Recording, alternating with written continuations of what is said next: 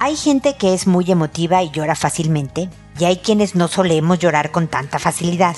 Esto no tendría importancia si no es porque a veces los que nos rodean tienen una opinión poco favorable de nuestra forma de expresión, ejerciendo cierto grado de presión en nosotros. ¿Qué hacer? Escucha este episodio. Esto es Pregúntale a Mónica.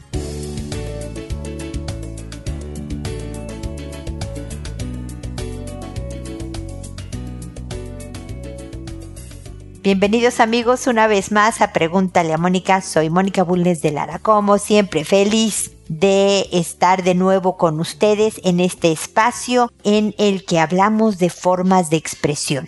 Como habrán notado en la introducción, la personalicé un poco.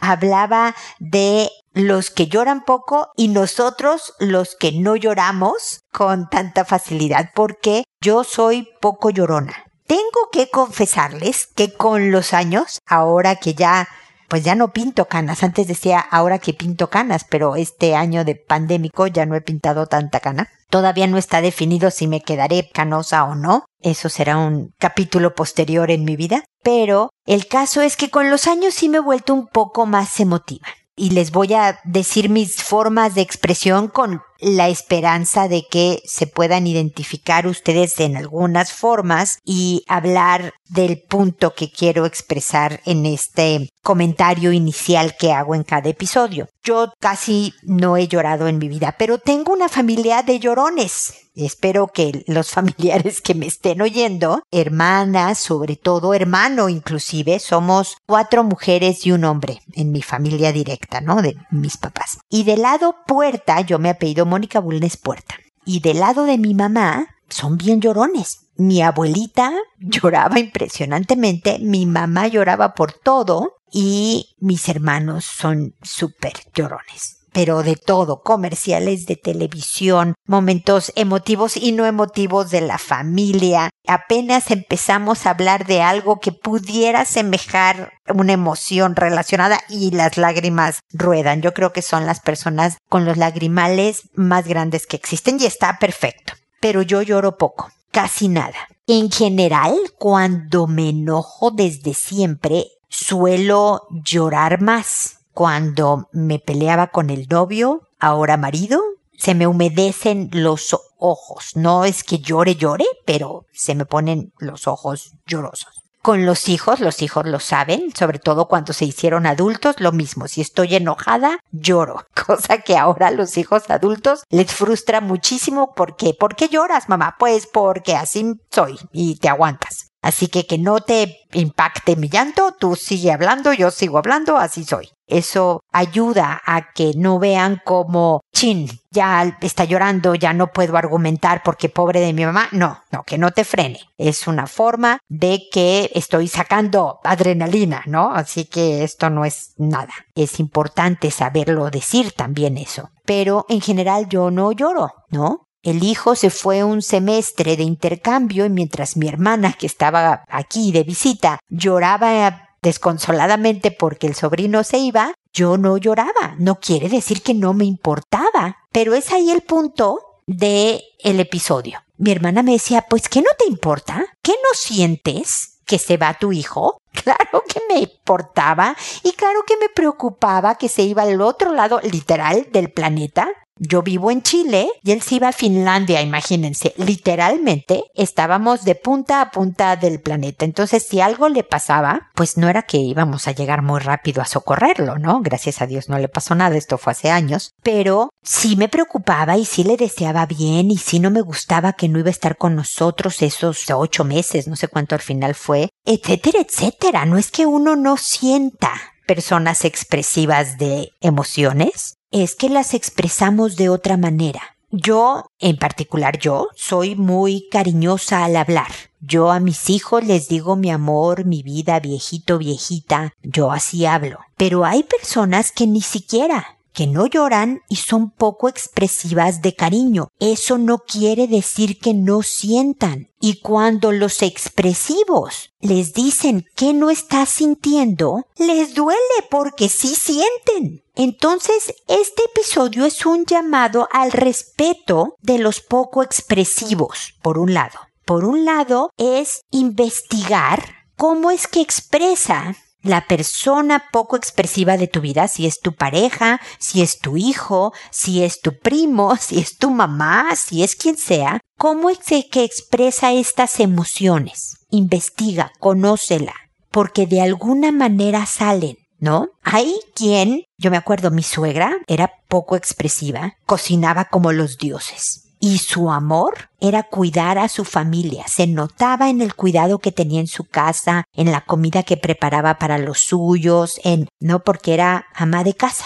La señora toda su vida fue ama de casa y mantuvo su casa impecable, ir a comer a su casa era una delicia y esa era su forma de cuidar a los suyos y se preocupaba de la salud de uno y de otro y, ¿no? Pero así de abrazarte y decirte, hijito mío, cuánto te quiero, jamás. Esa era mi suegra pero claro que sentía, claro que le dolía que alguien estuviera enfermo, claro que extrañaba cuando no estuvieran ahí, bla, bla, bla, bla, bla. Entonces investiga y respeta y contacto con mucho tacto y cuidado y consideración cuando no entiendas la emoción del otro, pregunta y aprende. Y por otro lado, los poco expresivos encuentra tu manera de expresar.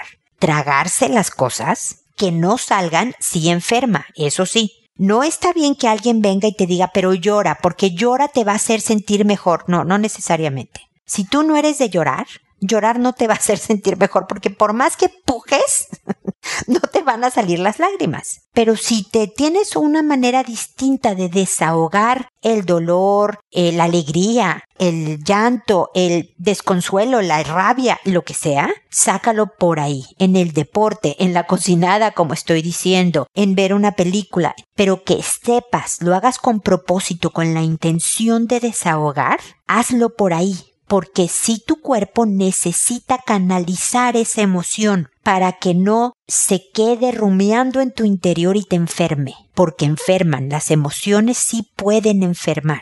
Cuando no se sacaron, para no volver a usar la palabra canalizaron, de una manera sana porque obviamente que si estás enrabiado y te lo quedas adentro y de repente te vengas, castigas a los de tu alrededor, pues no es una manera sana, lo estás sacando, pero de una manera que te va a causar más daño a ti y a los tuyos o a los que quieres o en tu trabajo o en, ¿no? Al final te va a venir a morder la mano. Pero si lo haces haciendo ejercicio, si lo haces haciendo el bien, ayudando a otro, si lo haces bordando, ¿no? Como siempre sugiero, eh, si lo haces cocinando, pero con propósito diciendo, sabes que estoy muy triste, entonces esto lo estoy haciendo desahogando mi tristeza. Sea, le das intención, propósito, salida, estás expresando una emoción de esa manera. No de la manera que los demás quieren, sino de tu forma, en tu estilo, en tu lenguaje. Y eso está bien. Entonces, este es el mensaje dual para los que expresan, hacia los que no expresan y para el que no expresa para sí mismo. Espero que mis comentarios te sean de utilidad y que traspases el mensaje y definitivamente el episodio, que me ayudes en la promoción de mis podcasts y de este mensaje para los demás que no me conozcan. Ahora me dispongo a responder la única consulta que tengo ahora. Yo sé y le pido a Raquel una disculpa porque me tardé en responder. Como saben, me ausenté por varias semanas por razones, yo pensaba que era de cansancio y pedí unas semanitas de lo que yo creí que era vacaciones, pero resulta que he estado enferma y entonces me dediqué a ver temas de salud y por eso me ausenté Raquel y por eso me tardé en responderte, pero aquí estoy para responder tu consulta. Lo hago igual, por orden de llegada. Así que los que me manden consultas ahora les voy a contestar bien rápido porque no tengo ninguna otra consulta por el momento. Así que el que me mande una consulta hoy que oigan el episodio, les voy a responder la próxima semana, el próximo viernes, bien rápido. Les conviene preguntarme ahora. Que a todo mundo le cambie el nombre, es decir, a la Raquel que le voy a responder el día de hoy, no se llama Raquel, para que sea totalmente anónima la consulta, que lo hago por audio y no por escrito, no le respondo a su correo, para que todos los que me escuchan, que siempre son más que los que me preguntan, como pueden observar, puedan encontrar en mi respuesta algo que les pueda ayudar, no solo lo referente al tema que me preguntan, pero yo espero dar principios que ayuden a muchos temas, no solo de padres e hijos, como es el caso de la consulta del día de hoy, sino de muchas relaciones interpersonales. Que cuando respondo y se publica el episodio en la página, le mando un correo a esa persona diciéndole el nombre, el número del episodio, el título del mismo y el nombre que le puse a la persona para que sepa cuál es su consulta. En este caso va a ser muy fácil porque es la única consulta del episodio, así que la va a encontrar Raquel rapidísimo. Su consulta no va a tener ningún problema. Que, bueno, normalmente me tardo en responder, en este caso no, porque pues yo creo que con mis vacaciones nadie me consultó y entonces estoy muy disponible para ser rápida en responder. No en el caso de Raquel, así que perdóname y agradezco de verdad tu paciencia y comprensión, pero sepan que siempre respondo. ¿ok? Ya ves que me tardé un poquito, Raquel. Me imagino que tú y tu hermana habrán hecho algunas cosas para resolver la situación. Yo espero complementar lo que ustedes hayan hecho y ser de ayuda de todas maneras. Así que por eso siempre contesto porque trato de complementar independientemente de lo que ustedes hayan hecho. Así que ahí voy, con Raquel que nos dice, Hola, buenas tardes, Mónica. No sé dónde pedir ayuda, información o qué hacer. Estoy muy triste, deprimida, y me recomendaron a usted. Ahí va mi caso. Tengo unos sobrinos de 11 y 13 años. Siempre se han quedado a dormir en mi casa e igualmente mis hijos con su tía. Estaba muy feliz puesto que los primos se llevan bien. Mi hermana me había comentado que el de 13 años tiene conductas inadecuadas como exceso de pornografía. Le habla muy feo a sus amigas de la escuela por mensaje. Un niño totalmente diferente al que conozco. Eso ya va una semana que lo descubrió mi hermana. Ayer se quedó a dormir mi sobrino de 11 años y descubrí que cada que me quedaba dormida me tocaba mis genitales, mis glúteos, mis senos. Yo cuando me di cuenta que mi sobrinito estaba haciendo eso, me levanté, prendí la luz y lo vi.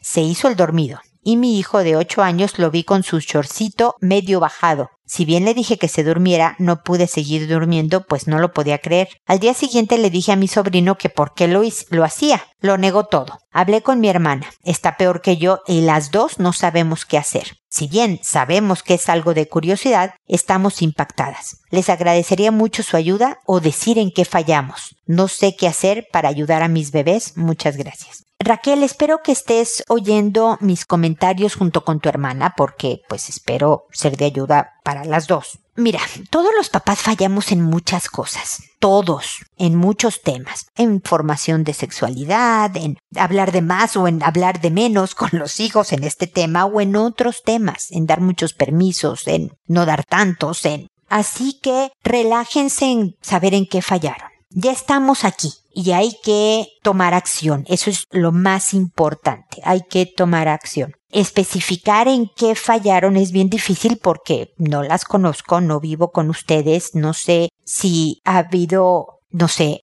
falta de configuración cuando eran más chicos de esos dispositivos. Por ejemplo, yo no estoy muy a favor de que niños muy pequeños tengan celulares o tablets de libre acceso. Prefiero que los tengan, que usen los de los papás, por ejemplo, cuando los papás están a su lado para que medio puedan supervisar que están jugando los niñitos. No de que toma mi celular y vete a tu cuarto, hijito. No. Cuando tienen 7, 9, 11. No. Es tú juegas aquí al lado mío para que esté viendo yo que estás jugando. Y que esos celulares y tablets de los papás estén configurados para que no puedan tener acceso a contenido inapropiado, ¿no? Por ejemplo, el joven de 13 años, que ya es adolescente, debe de configurarse su celular. Los niños son muy hábiles, más hábiles que los papás, para desconfigurar cosas. A lo mejor es necesario ir con alguien muy técnico que sepa bloquear todo acceso para ver si podemos tratar de que el jovencito no pueda ver tanta pornografía. Pero lo que es claro es que no sabe, no se ha hecho merecedor,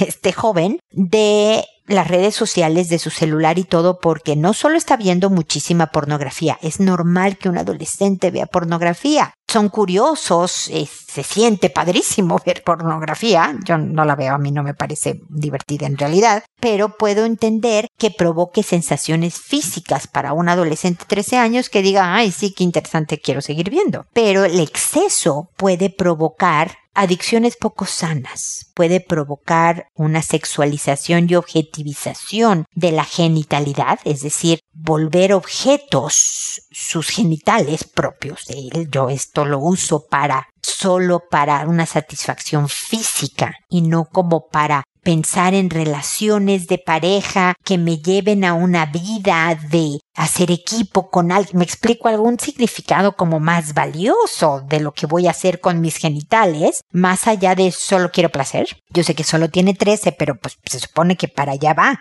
en la vida adulta. Y desde luego de las mujeres. Y demuestra que no sabe usar bien las redes cuando le habla tan mal a las mujeres. Y eso sí es un peligro. Y yo soy una persona que creo que los privilegios se ganan. No solo porque lo quieres muchísimo. Yo sé que este es tu sobrino, Raquel, eh, lo entiendo, pero sé que tienes hijos también y creo que el mensaje es bueno en general para todos los papás que nos estén oyendo.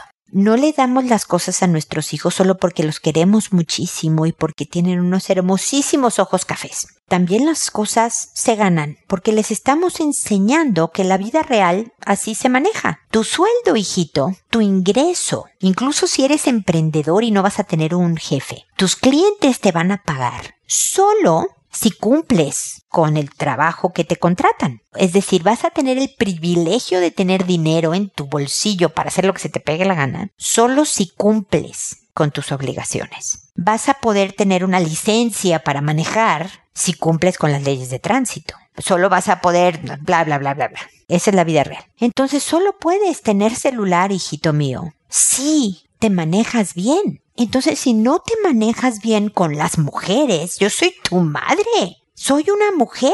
Veo que con mira cómo las tratas. Yo soy representante de estas niñas a las que les hablas así. Yo tengo que hablar por ellas, ¿no? Fíjate que no tienes celular hasta que me demuestres que les hablas mejor. Te va a odiar, hermana de Raquel. Entonces, ¿sabes qué, hijo? Por esta tarde no hay celular.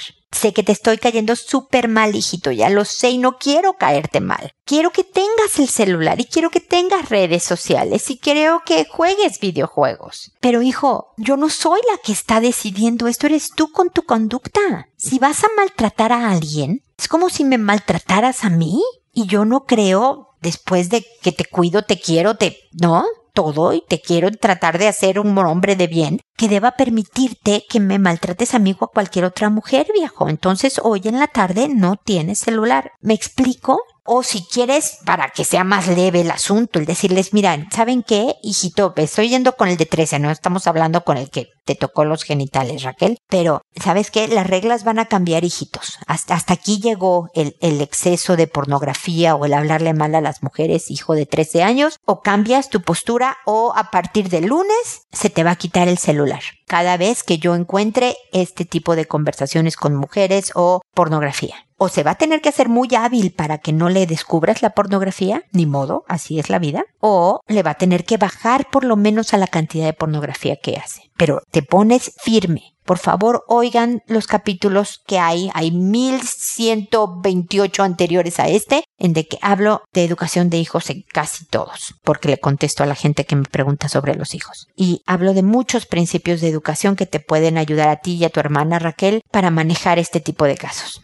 al de 11, que por más que niegue que ocurrió, que te manoseó, tú sabes, Raquel, que te manoseó. Entonces le dices, ok, tú lo niegas, yo sé lo que pasó. No puede volver a ocurrir. Es una falta de respeto para ti y para mí. Tú te faltaste a ti al respeto al hacer esto con tu tía o con cualquier otra mujer. Eso no se hace. Tienes curiosidad, pregunta. Te contesto lo que quieras saber. Pero tú no tocas a nadie sin su permiso consciente. Eso es un delito. ¿Y a tu primito? Quieres seguir viniendo a, la casa y tal y tal y jugar con los primos, entonces aquí hay salud y bla, bla, bla. Y sí, no pueden seguir durmiendo juntos, sí tiene que haber una distancia física a las tentaciones. Hay, se necesita mucho control de impulsos y responsabilidad. Escuchen los episodios para que puedan ver cómo se educa en autocontrol, manejo de impulsos, responsabilidad, todo esto es necesario, pero léanle la cartilla, límites y condiciones y claridad. Que ellos lo nieguen no tiene nada que ver con hablarles con mucho cariño,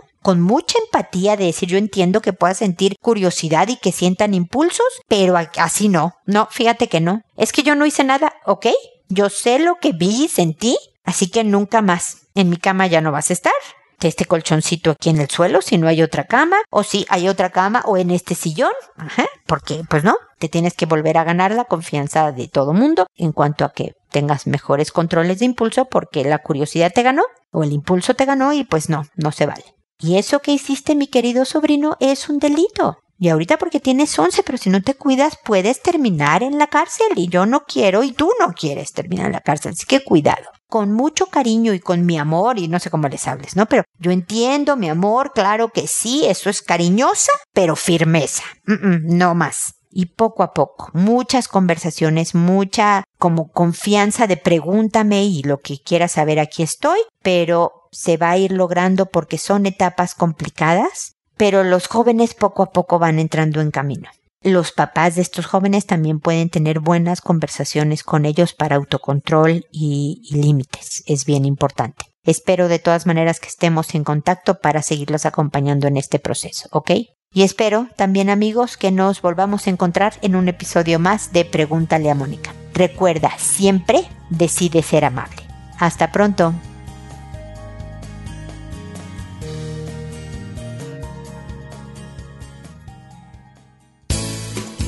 ¿Problemas en tus relaciones? No te preocupes, manda tu caso, juntos encontraremos la solución. www.preguntaleamónica.com Recuerda que tu familia es lo más importante.